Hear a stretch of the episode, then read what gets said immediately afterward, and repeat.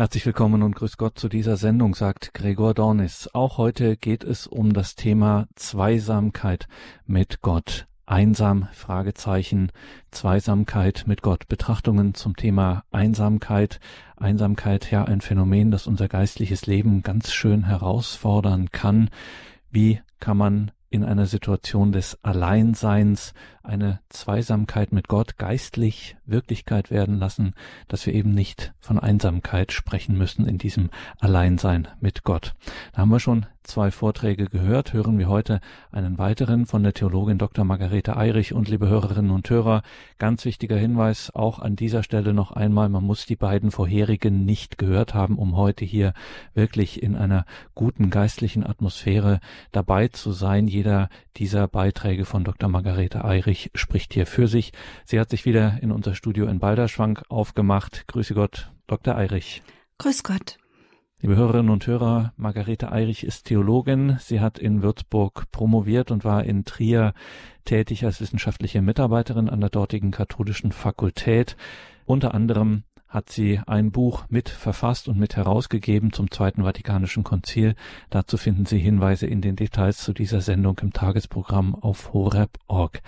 Frau Dr. Eirich, ich habe es gesagt, wir müssen die vergangenen Sendungen nicht gehört haben, um hier heute auch gut und äh, gewinnbringend folgen zu können. Vielleicht können wir trotzdem am Anfang nochmal einen kleinen Rückblick machen, worum es bisher ging. Ja, grüß Gott nochmal, Herr Dornis, und grüß Gott, liebe Hörerinnen und Hörer. Ja, der Ausgangspunkt ähm, hat der Herr Dornis ja sehr schön schon vorgestellt, war eben die Kernfrage, ob wir wirklich allein sind. Und da können wir aus dem Glauben natürlich sagen, nein, wir sind bewohnt seit der Taufe. Gott wohnt in uns. Wir sind Tempel des Heiligen Geistes. Und nicht nur das, Gott sehnt sich nach unserem Austausch mit ihm. Ja, er hat Sehnsucht danach, dass wir mit ihm in liebender Gemeinschaft leben, in einer Zweisamkeit. In der ersten Sendung habe ich das besonders herausgearbeitet, wie dies sich im Alten Testament und im Neuen Testament zeigt. Ja, und dass Jesus deswegen in die Welt gekommen ist, um von der Liebe des Vaters zu künden und dass wir von ihm lernen dürfen, eben diese Zweisamkeit, die er uns vorgelebt hat. In der zweiten Sendung habe ich das dann weiter entfaltet und bin der Frage nachgegangen, wie man ähm, noch mehr da hineinkommen kann. Es ist sicherlich ein Weg. Äh, wenn man die beiden Sendungen vielleicht in Überschriften packen wollte, könnte man sagen, die erste Sendung lief unter der Überschrift Gottes liebende Sehnsucht nach dem Menschen und die zweite dann Gebet als liebende Beziehungspflege. Und ohne da jetzt allzu sehr vorwegzugreifen, vielleicht können wir es trotzdem noch andeuten, worum es denn heute in Ihrem Beitrag gehen wird. Ja, heute geht's weiter darum, wie wir diese Zweisamkeit üben und vertiefen können, also das bei ihm sein. Und da habe ich dann noch die zwei Schlaglichter dazu gepackt, dass es dafür notwendig ist, auch eben in die Stille zu gehen und ein hörendes Herz zu haben. Dann sind wir sehr gespannt auf diese Sendung. Ihnen nun das Wort, Dr. Margarete Eirich. Wie können wir immer mehr aus der Einsamkeit menschlichen Lebens in die Fülle der Zweisamkeit mit Gott eintreten? Das ist sicherlich ein Weg, ein Geschenk der Gnade, ein Mitgehen mit der Gnade. Es ist ein Einüben, aus dem Kreis des Ichs herauszutreten, hin zu einem Du in eine Beziehung mit dem lebendigen Gott, in eine Zweisamkeit mit ihm, dem uns unendlich liebenden Gott. In uns wohnt Gott, der sich so sehr danach sehnt, mit uns in Beziehung zu treten. Mit der Taufe sind wir Tempel des Heiligen Geistes. Gott wohnt in uns. In Johannes 14, 20 hat Jesus uns zugesagt, dass er in uns ist. Ja, wir sind bewohnt. Gott wohnt in uns und freut sich, wenn wir mit ihm unsere Sorgen und Nöte teilen. Treten wir mit dem in uns wohnenden Gott in Beziehung, üben wir uns darin, in eine Zweisamkeit mit Gott einzutreten, üben wir uns darin ein, in die Stille des Herzens einzutreten, um auf ihn zu hören und nach ihm zu lauschen. Ja, dies bedarf sicherlich der Übung, es ist ein Weg. Bevor ich nun aber weiterspreche, möchte ich erst den Herrn, den eigentlichen Lehrer bitten, uns dies zu lehren, uns in das großartige Geschehen der Zweisamkeit mit Gott einzuführen. Himmlischer Vater, du hast dich Mose geoffenbart als der Ich bin da. Du hast dich mit deinem Namen geoffenbart, der dein Wesen ausdrückt als Ich bin da. Bitte zeige auch uns, dass du immer für uns da bist. Sende uns deinen Geist, den eigentlichen Lehrer, dass er uns verstehen lässt, dass du dich so sehr nach der Beziehung zu uns sehnst Sende uns den Heiligen Geist, dass er uns erklärt, zu welcher großen Berufung der Gemeinschaft mit dir wir berufen sind. Herr, sende uns deinen Heiligen Geist, dass er uns immer tiefer einführt in das großartige Geschehen der dreifaltigen Liebe, in die wir seit der Taufe hineingenommen sind. Herr, sende uns deinen Heiligen Geist, auf dass er uns in dieses großartige Geschehen der Gemeinschaft mit dir hineinnehme. Herr, sende uns den Heiligen Geist, den Beistand, auf dass er uns lehre, in stetem Gespräch mit dir, dem in uns wohnenden Gott zu bleiben. Maria, Du Gnadenvermittlerin, bitte ergänze und erkläre, was uns an Hingabe und Vertrauen fehlt. Kennst du wirklich Jesus, den Lebendigen, nicht aus Büchern, sondern daher, dass du bei ihm bist in deinem Herzen? Wie beim letzten Vortrag will ich mit dieser sehr direkten Frage beginnen. Sie stammt von niemand Geringerem als von der heiligen Mutter Teresa. Es ist eine sehr wichtige Frage, denn es ist die Berufung aller, mit Gott eine Beziehung zu pflegen. Alle Gläubigen sind zu einer lebendigen Beziehung zu Gott berufen. In der Taufe wurden wir zu Kinder Gottes.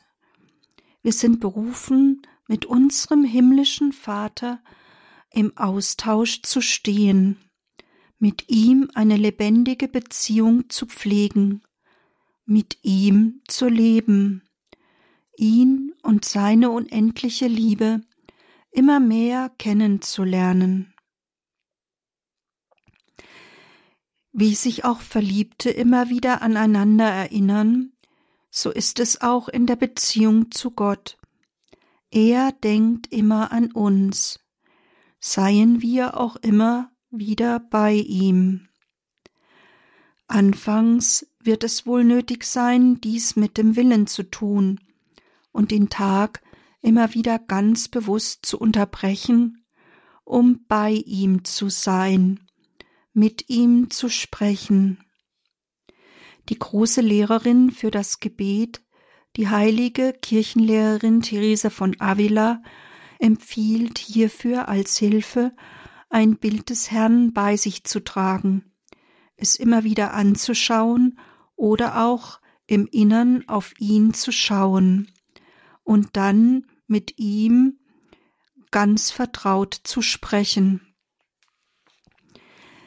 Der Lehrer für das geistige Leben, Pater Hans Burb, hat in seinen Exerzitien ganz konkret empfohlen, sich Erinnerungshilfen in das eigene Umfeld zu legen. Ja, unterbrechen wir immer wieder den Tag für eine Hinwendung zu Gott, verbinden wir uns den ganzen Tag über immer wieder mit dem Herrn. Beginnen wir den Tag nicht anders als mit ihm. Bei Jesaja 50,4 lesen wir, dass Gott jeden Morgen mein Ohr öffnet.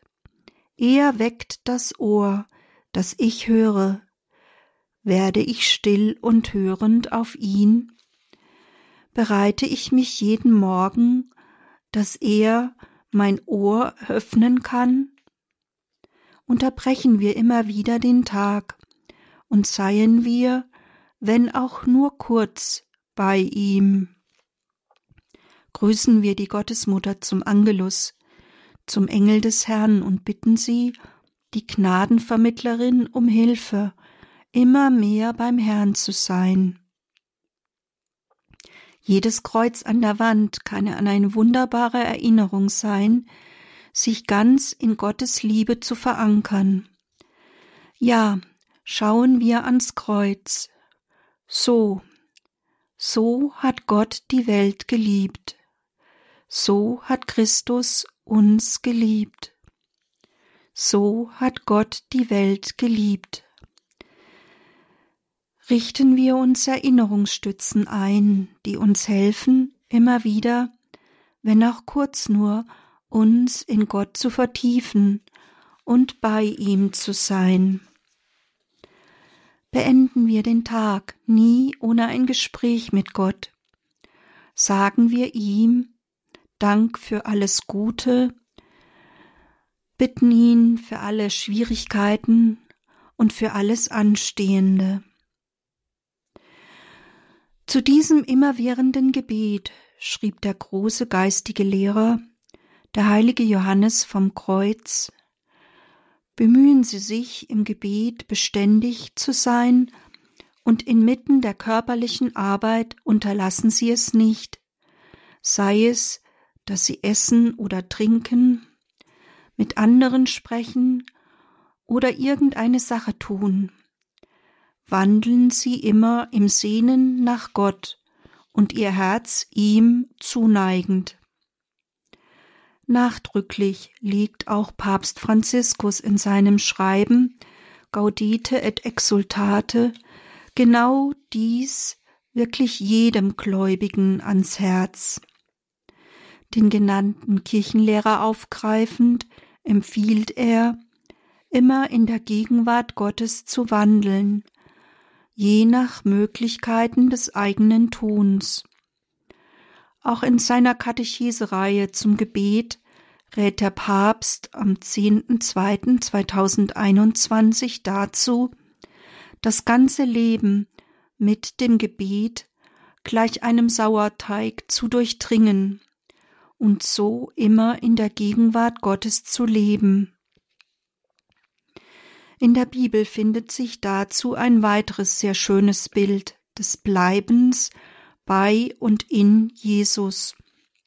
So hören wir in Johannes 15,4 Bleibt in mir und ich bleibe in euch. Wie die Rebe aus sich keine Frucht bringen kann, sondern nur, wenn sie am Weinstock bleibt, so auch ihr, wenn ihr nicht in mir bleibt. Ich bin der Weinstock, ihr seid die Reben. Wer in mir bleibt und in wem ich bleibe, der bringt reiche Frucht, denn getrennt von mir könnt ihr nichts vollbringen.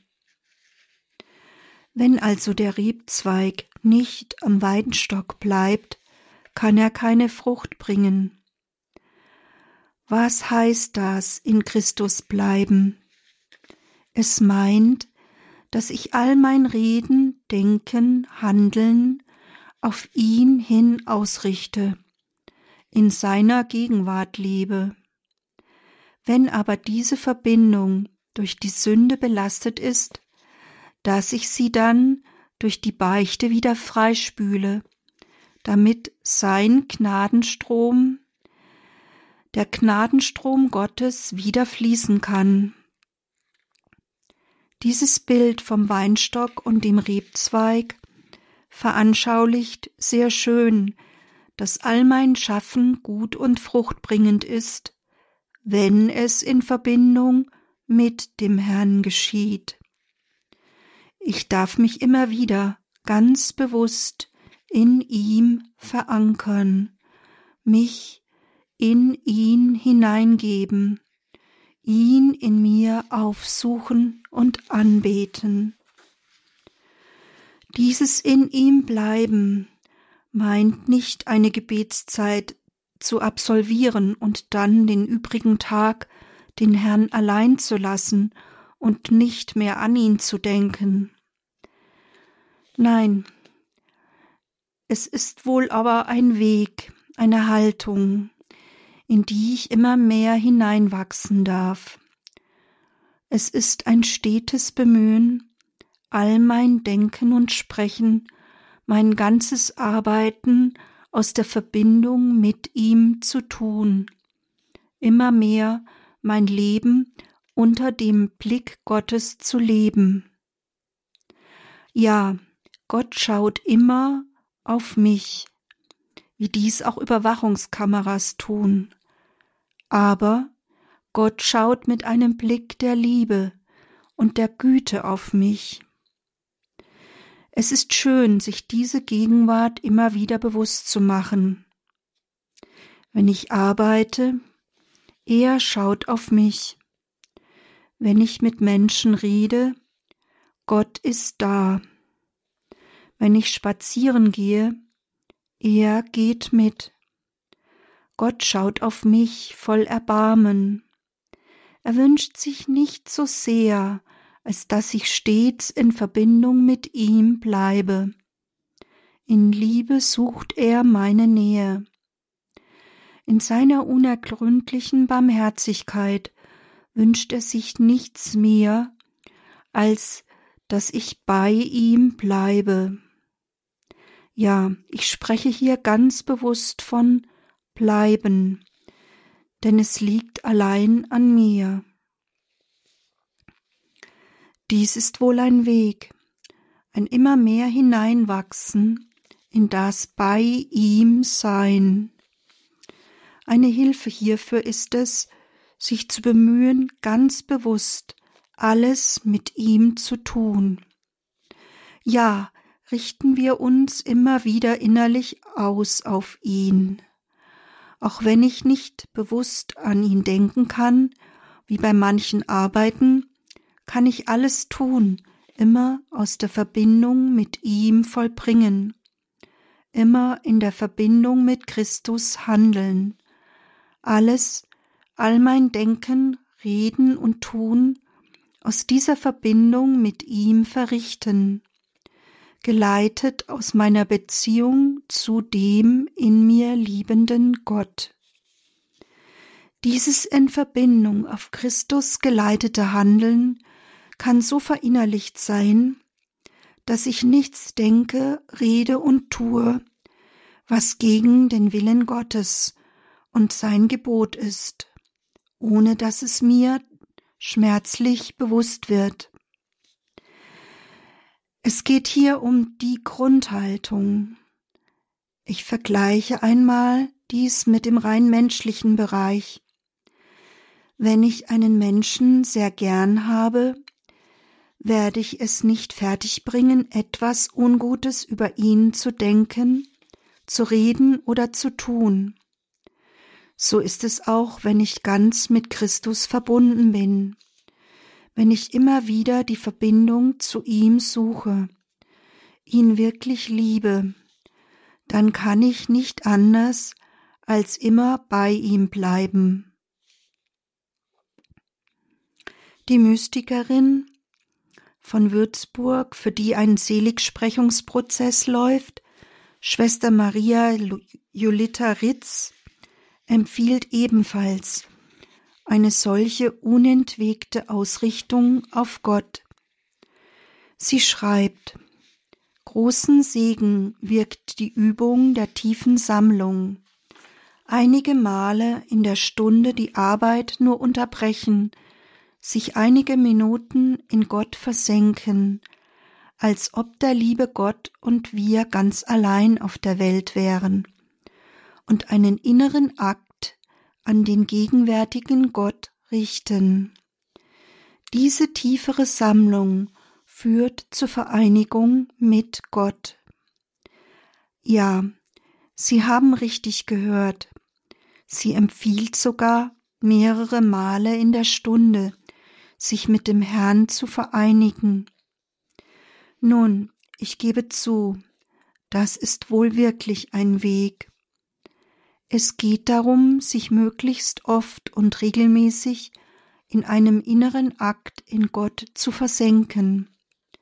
Vielleicht zunächst dreimal am Tag, in einem Morgen-, Mittags- und Abendgebet, dann alle drei Stunden und schließlich stündlich. Ja, es ist ein organisches Wachstum, ein Schritt für Schritt wachsen in der Beziehung.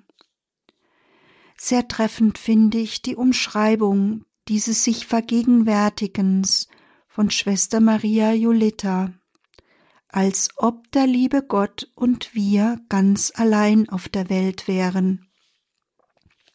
Es ist dies eine Weise, einen inneren Akt an den gegenwärtigen Gott in uns zu richten, als ob wir mit Gott ganz allein auf der Welt wären. Es meint für einen Augenblick nach innen zu gehen und beim Herrn zu sein, als wäre man ganz allein mit ihm auf der Welt. Diese Empfehlung, sich Gott immer wieder zu vergegenwärtigen, gibt sie in ihrem reichen Schreibapostolat immer und immer wieder. So schreibt sie an eine Mitschwester. Vor dem Angesicht Gottes wandeln, vor dem Angesicht Gottes sich halten beim Gebet, vor dem Angesicht Gottes sich mühen um die Mitschwestern, vor dem Angesicht Gottes die irdischen Geschäfte verrichten, nach dem Willen Gottes, weil er es so haben will, und nach dem Wohlgefallen Gottes, so wie er es haben will, dass er daran seine Freude, sein Wohlgefallen haben kann. Sie hören, es ist zugleich ein Gleichklang, ein völliges Einstimmen in den Willen Gottes. Das bedeutet, dass wir alles, all unsere Arbeit, all unser Denken und Tun vor seinem Angesicht mit ihm tun dürfen. So können wir die Arbeit in Gebet verwandeln. Doch vergessen wir dabei nie die mahnenden Worte von der heiligen Mutter Teresa. Wir sollen die Arbeit in Gebet verwandeln, das Gebet aber können wir nicht durch Arbeit ersetzen. Ja, das Gebet können wir in der Tat nicht durch Arbeit ersetzen. Als Mose Gott zum ersten Mal persönlich begegnete im brennenden Dornbusch und ihn fragte nach seinem Namen, entgegnete Yahweh ihm, Ich bin da. Wir haben einen Gott, der da ist.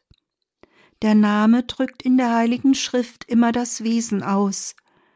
Bei Matthäus 1,23 hören wir, dass Maria dem verheißenen Messias den Namen Immanuel geben soll. Das heißt übersetzt Gott mit uns. Wir haben einen Gott mit uns, einen Gott, der da ist. Dies war die ganze Erfahrung von Mose und dem Volk Gottes. Gott ist da. Unser Gott ist da, ist mit uns. Leben wir auch mit ihm?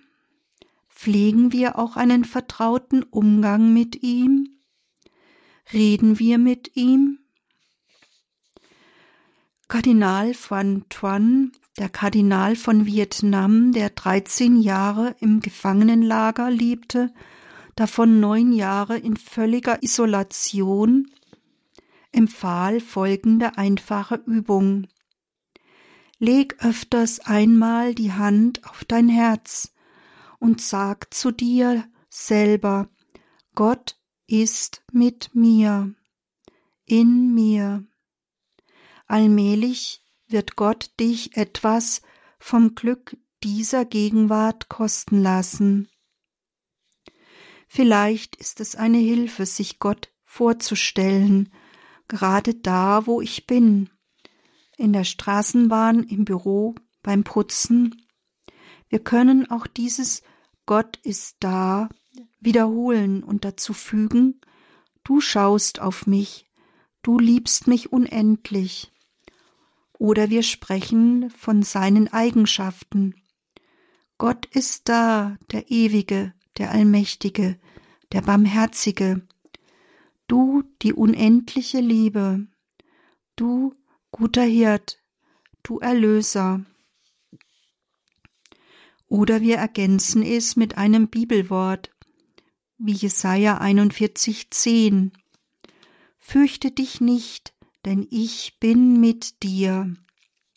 Oder Jeremia 31,3. Mit ewiger Liebe habe ich dich geliebt. Oder mit dem Herzensgebet. Herr Jesus Christus, erbarme dich meiner. Ja, üben wir dies gleich mit etwas Musik. Fürchte dich nicht, denn ich bin mit dir. Mit ewiger Liebe habe ich dich geliebt. Herr Jesus Christus, erbarme dich meiner.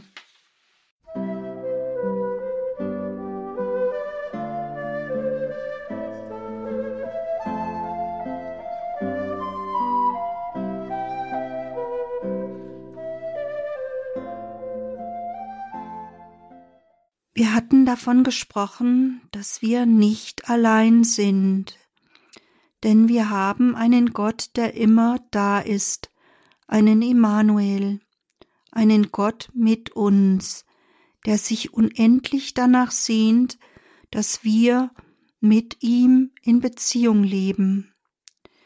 Wir dürfen aber nicht nur in Gemeinschaft mit Gott leben, wir dürfen auch in Gemeinschaft mit den Engeln und Heiligen leben. Wir bekennen uns im Glaubensbekenntnis zu dieser Gemeinschaft, aber leben wir mit ihnen? Jede heilige Messe feiert diese Gemeinschaft mit uns. Wir kennen sie vielfach als Fürsprecher in unseren Nöten so dürfen wir beispielsweise den heiligen Josef um Leitung ins innere Gebet bitten. Die heilige Therese von Avila empfahl ihn selbst dafür und fügte hinzu Ja, es ist zum Erstaunen, welch große Gnaden mir Gott durch die Vermittlung dieses glückseligen Heiligen verliehen und aus wie vielen Gefahren des Leibes und der Seele er mich durch ihn befreit hat. Wir dürfen die Heiligen nicht nur als Fürsprecher einsetzen, wir dürfen auch richtig gehend mit ihnen leben, sie in unser Leben mit einbeziehen, wie wir auch von Gott Engel als Begleiter erhalten haben, so dürfen wir auch mit den Heiligen leben. Die Heiligen sind aber nicht nur Lebensbegleiter und Fürsprecher, wir können auch von ihnen lernen, mit Gott zu leben. Sie zeigen uns, wie wir in Gemeinschaft mit Gott, in der Zweisamkeit mit ihm leben können. Ein sehr schönes Beispiel hierfür sind die Konfessiones zu Deutsch die Bekenntnisse des heiligen Kirchenvaters Augustinus. Seine Lebensbeschreibung ist wie ein einziger Dialog, wie ein Zwiegespräch mit Gott geschrieben. Zugleich ist seine Schrift ein einziger Lobpreis auf Gottes unendliche Liebe. Ähnliches findet sich auch im Tagebuch von Schwester Faustine. Es zeugt von ihrer vertrauten Zweisamkeit mit Gott. Ihre Einträge gleichen meist Gesprächen mit dem Herrn in einem liebenden Austausch. So bekennt sie in der Nummer 903 In der Tiefe meines Herzens bin ich fortwährend mit ihm. Am leichtesten finde ich Gott in meiner eigenen Seele. Sie haben richtig gehört, sie findet Gott nicht am leichtesten im Tabernakel, nein, sie findet Gott am leichtesten in ihrem Innern, in ihrer Seele. Und in der Nummer 909 schreibt sie, wir kennen uns, der Herr und ich, in der Wohnung meines Herzens. Empfange ich ihn in der Wohnung meines Herzens, pflege ich den vertrauten Umgang mit ihm in der Wohnung meines Herzens? Voll Vertrauen spricht Schwester Faustine in der Nummer 455. Was macht es mir schon aus, inmitten abgeneigter Herzen zu leben, wenn ich die Fülle des Glücks in meiner Seele habe? Oder was nützt mir die Zuneigung anderer Herzen, wenn ich in meinem Innern Gott nicht besitze? Wenn ich aber in meinem Innern Gott habe, wer kann mir dann Schaden zufügen? Sind das nicht schöne Worte, die ich jetzt gerne noch einmal wiederhole. Was macht es mir schon aus, inmitten abgeneigter Herzen zu leben, wenn ich die Fülle des Glücks in meiner Seele habe? Oder was nützt mir die Zuneigung anderer Herzen, wenn ich in meinem Innern Gott nicht besitze? Wenn ich aber in meinem Innern Gott habe, wer kann mir dann Schaden zufügen?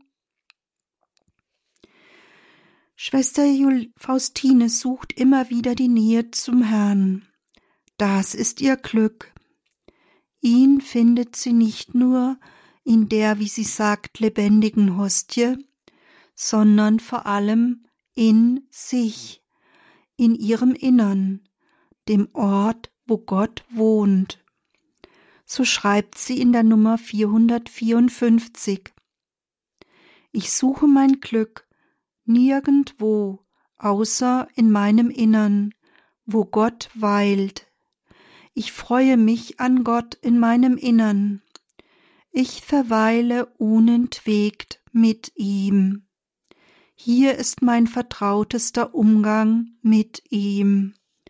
Hier weile ich sicher mit ihm und um diesen vertrauten Umgang mit Jesu quasi zu rechtfertigen, fügt sie hinzu. Die heiligste Jungfrau ermuntert mich zu solchem Umgang mit Gott. Ja, nehmen auch wir Maria, die Gottesmutter, zu Hilfe. Kein Mensch kennt sich besser aus mit der Zweisamkeit mit Gott als sie bitten wir sie immer wieder um Hilfe. Eine weitere vorzügliche Lehrerin der Zweisamkeit mit Gott ist sicherlich die heilige Teresa von Avila. Sie beschreibt das Gebet als Beisammensein mit einem Freund. Dies ist zugleich ihre Erklärung dafür, was inneres Beten ist.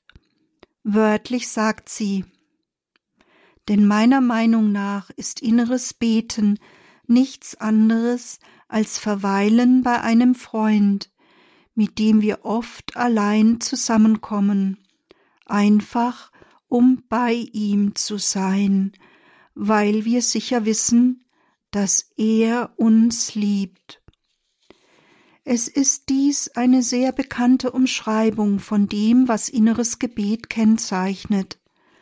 Ja, es ist nichts anderes als das Verweilen bei einem Freund, mit dem wir oft allein zusammenkommen, einfach um bei ihm zu sein, weil wir sicher wissen, dass er uns liebt.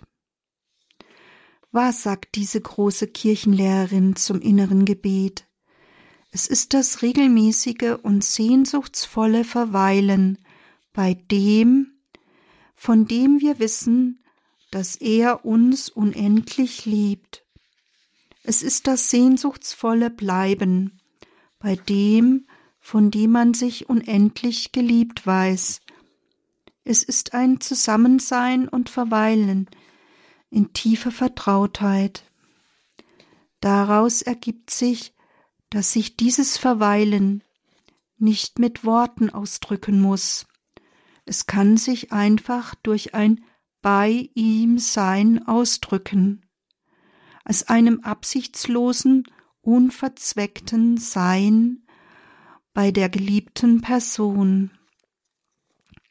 Genau dies meint die heilige Teresa von Avila, wenn sie vom inneren Gebet spricht. Es ist für sie ein unverzwecktes Sein bei einem Freund, ein absichtsloses Sein bei dem, den man liebt. Dieses Verweilen muss sich nicht in Worte ausdrücken. Statt vielerlei Gedanken und tiefsinnige Betrachtungen anzustellen, kann man einfach nur auf ihn schauen, bei ihm sein. Wörtlich sagt sie, denn wer hindert euch daran, die Augen der Seele, und wäre es nur für einen Augenblick, falls ihr nicht mehr könnt, auf diesen Herrn zu richten?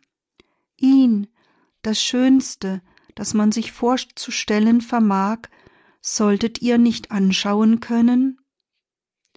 Er aber wendet nie die Augen von euch ab. Wenn ihr es euch angewöhnt habt, immer bei ihm zu sein, und wenn er sieht, dass ihr es aus Liebe tut und ihn dadurch erfreuen möchtet, könnt ihr ihn sozusagen gar nicht mehr aus eurer Nähe vertreiben. Er wird euch niemals im Stich lassen, euch in allen Prüfungen beistehen, immer und überall wird er bei euch sein. Glaubt ihr, es sei etwas Geringes, einen solchen Freund zur Seite zu haben?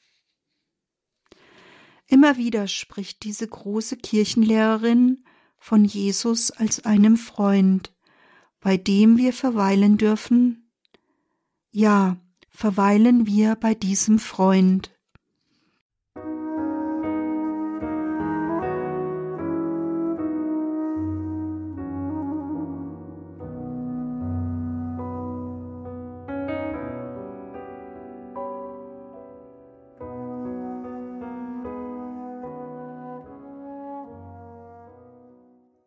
Zu Anfang meines Vortrages habe ich die Frage von Mutter Teresa gestellt, Kennst du wirklich Jesus, den Lebendigen, nicht aus Büchern, sondern daher, dass du bei ihm bist in deinem Herzen?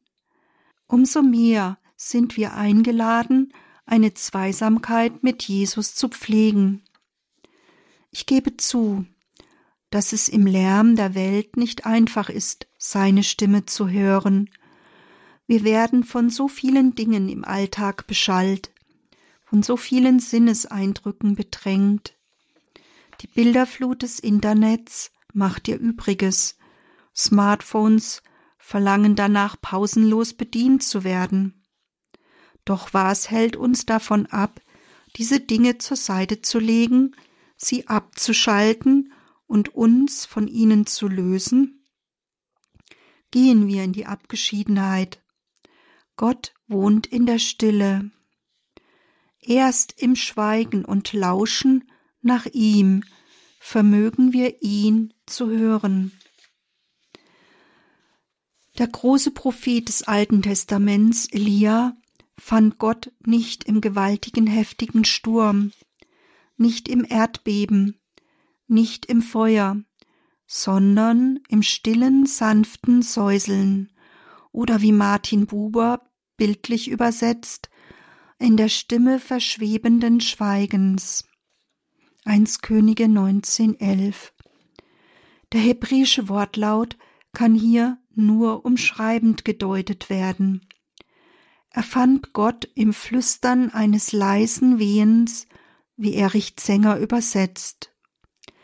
Er fand Gott in der Stille, um ganz Ohr zu sein für diese leise, sanfte Stimme, und aus großer Ehrerbietung verdeckt Elias sein Gesicht mit einem Mantel. Wir brauchen nicht unser Gesicht mit einem Mantel zu bedecken. Wir können auch einfach nur unsere Augen schließen. Dies ist eine wunderbare Hilfe, um nach innen zu gehen, um nicht durch das Schauen abgelenkt zu werden, um ganz Ohr für die Stimme Gottes zu werden. Die Propheten in der Heiligen Schrift, wie hier Elia, sind zuallererst Hörende. Im gesamten Alten Testament ist Gott vor allem derjenige, der nicht geschaut, aber gehört werden kann. Gerade deswegen findet sich dort wohl immer wieder die Mahnung, auf Gott zu hören. So heißt es wiederholt, höre Israel. Dies ist auch Teil des bekannten Schma Israel in Deuteronomium 6,4 des Gebetes, das jeder gläubige Jude mindestens zweimal täglich betet. Lassen auch wir uns von diesem Ruf des Hörens treffen. Hören wir, ja lauschen wir auf die zarte Stimme Gottes. Wiederholen wir mit dem Psalmisten vom Psalm 85, 9, Ich will hören, was Gott redet. Indem wir dies immer wieder wiederholen, kann es mehr in unserem Geist eingehen und zu einer Haltung werden. Ich will hören, was Gott redet. Ich will hören, was Gott redet. Zu Beginn der beiden Samuel-Bücher findet sich die Erzählung von der Berufung des großen Propheten des Alten Testaments.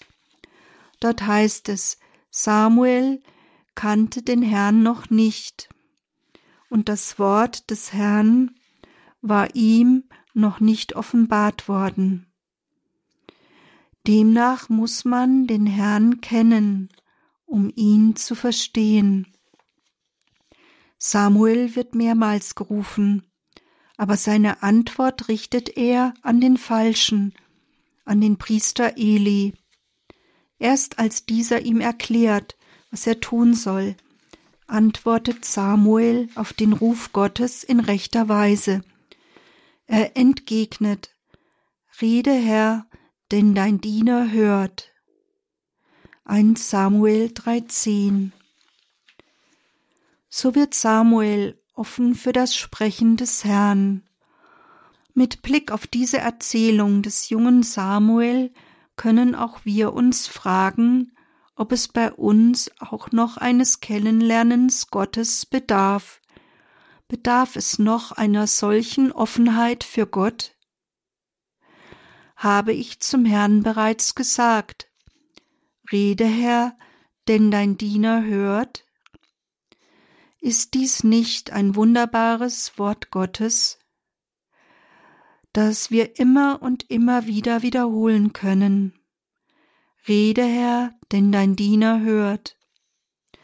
Ja, wiederholen wir es immer und immer wieder, auf dass es immer mehr in unser Herz fällt und zu einer dauernden Haltung wird. Rede, Herr, denn dein Diener hört. Rede, Herr, denn dein Diener hört.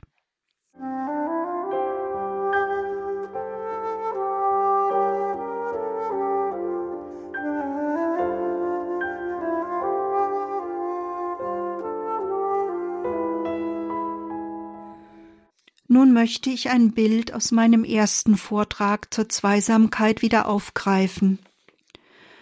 Im Barmherzigkeitsjahr gab es als Mottobild eine Darstellung, die Jesus zeigt, wie er einen Menschen über seinen Schultern trägt. Das Besondere dabei ist, dass der Kopf dieses Menschen sich an Jesu Kopf schmiegt und ihre einander zugewandten Augen so verschmelzen, dass ein Auge ganz eins mit dem Auge des anderen ist. Ein Auge Jesu ist zugleich das Auge des Menschen. Beide sind ganz im Blick des anderen, und zugleich fällt der Blick des einen mit dem Blick des anderen zusammen. Vielleicht ist es eine Hilfe, sich diesen Blick, der ganz eins ist mit Jesu Blick, zu eigen zu machen. Ja, wir sind immer im Blick Gottes, wir sind immer in seinem liebenden Blick, und wir dürfen uns seinen Blick ganz zu eigen machen. Aug in Aug mit Gott zu leben, bedeutet ein hörendes Herz zu haben. Dies hat uns in erster Linie Maria vorgelebt. Sie war so offen für Gottes Wort, dass sie Ja sagte zum Willen Gottes und das Wort, den Logos, den lebendigen Gott selbst geboren hat. Der Kirchenvater Theodotos von Ankyra formuliert dies vielleicht etwas ungewöhnlich. Geboren hat die Jungfrau den lebendigen Gott. Durch das Gehör empfing Maria den lebendigen Gott. Maria war ganz Ohr für Gott. Sie hatte ein hörendes Herz für ihn, so dass das Wort Gottes ganz in sie eingehen konnte. Sie war ganz Ohr, so dass sie das lebendige Wort Gottes empfangen konnte. Ja, auf diese Weise deutet der Kirchenvater Mariens Hören als ein Empfangen des lebendigen Gottes. Hier möchte ich auf eine ungewöhnliche Darstellung verweisen, die sich in Würzburg im Türbogen der Marienkapelle als einem Relief befindet. Es ist eine erstaunliche Veranschaulichung des Geschehens bei Maria Verkündigung. Es zeigt Gott von dem ein langer Schlauch in das Ohr Mariens reicht. Auf diesem Schlauch rutscht das kleine Jesuskind entlang ins Ohr Mariens hinein. Und ganz nah am Ohr Mariens sitzt der Heilige Geist als Taube, der Maria ins Ohr flüstert. Ob der Künstler das Zitat des genannten Kirchenvaters kannte, weiß ich nicht. Doch ist dies sicherlich eine recht originelle Darstellung einer Person mit einem hörenden Herzen, von Maria, wie sie ganz Ohr war für Gott.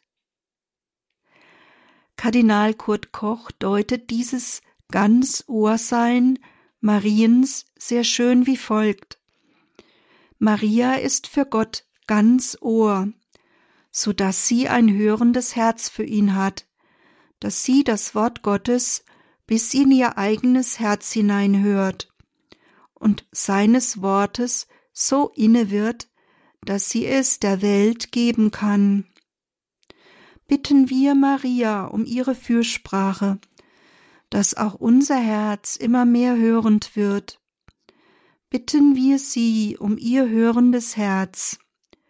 Sie ist von ihrem ganzen Wesen her aktives Hören. Bitten wir die Gnadenvermittlerin, uns diese Gnade zu vermitteln. Treffend hat dies auch Kardinal Kurt Koch auf alle Gläubigen bezogen. Auch uns hat Gott in der Taufe Aug in Aug berufen.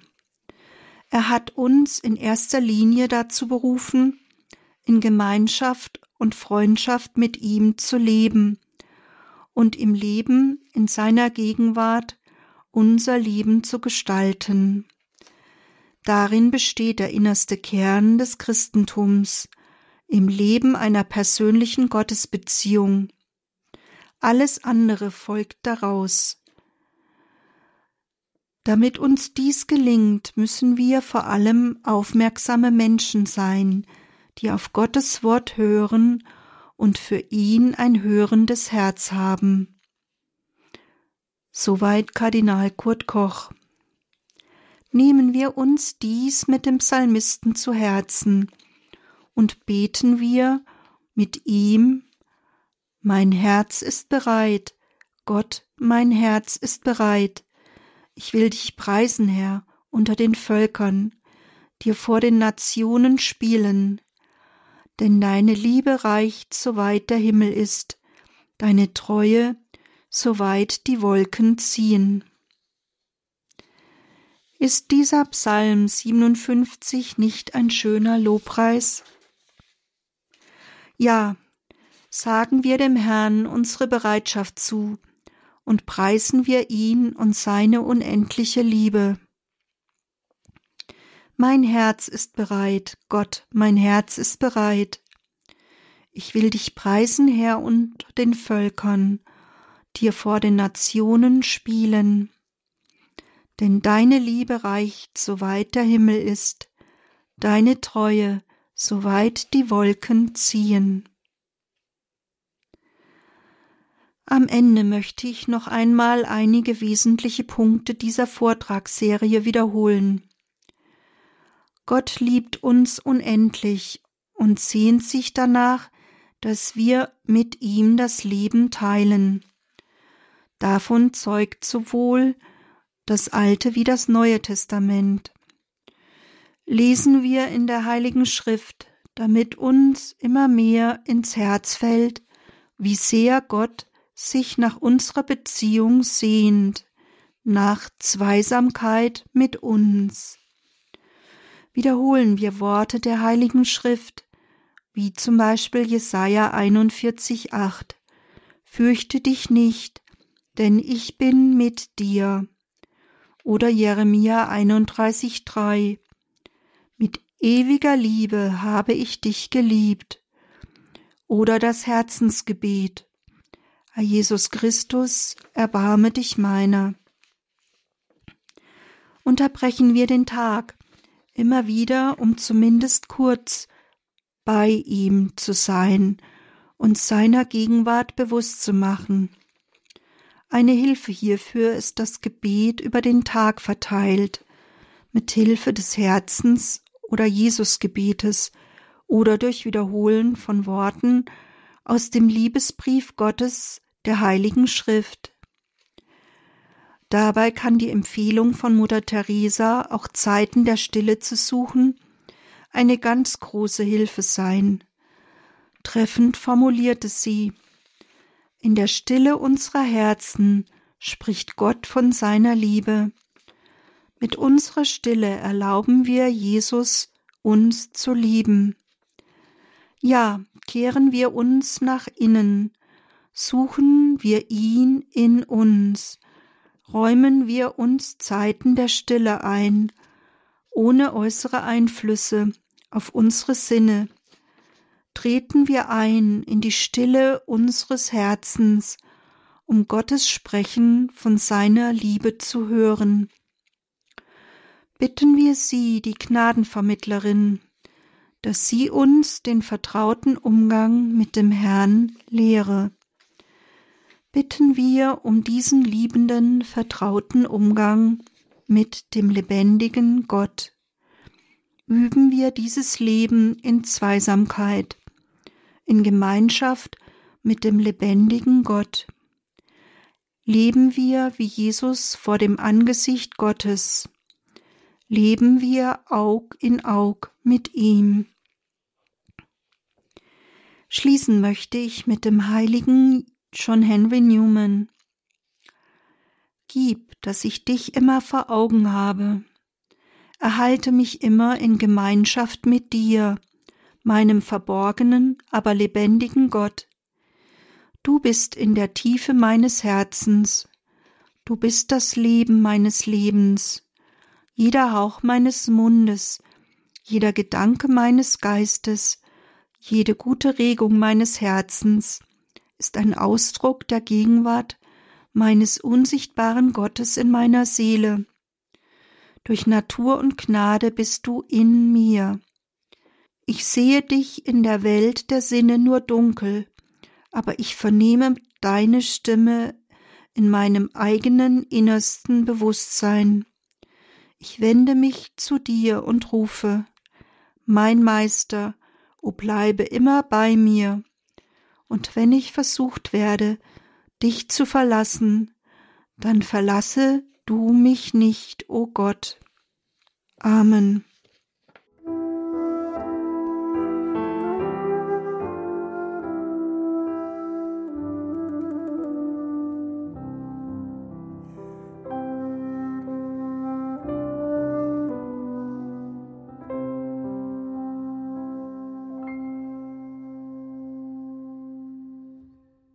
Der heutigen Credo-Sendung hörten Sie den dritten und abschließenden Teil einer kleinen Reihe von Dr. Margarete Eirich, überschrieben mit Zweisamkeit mit Gott.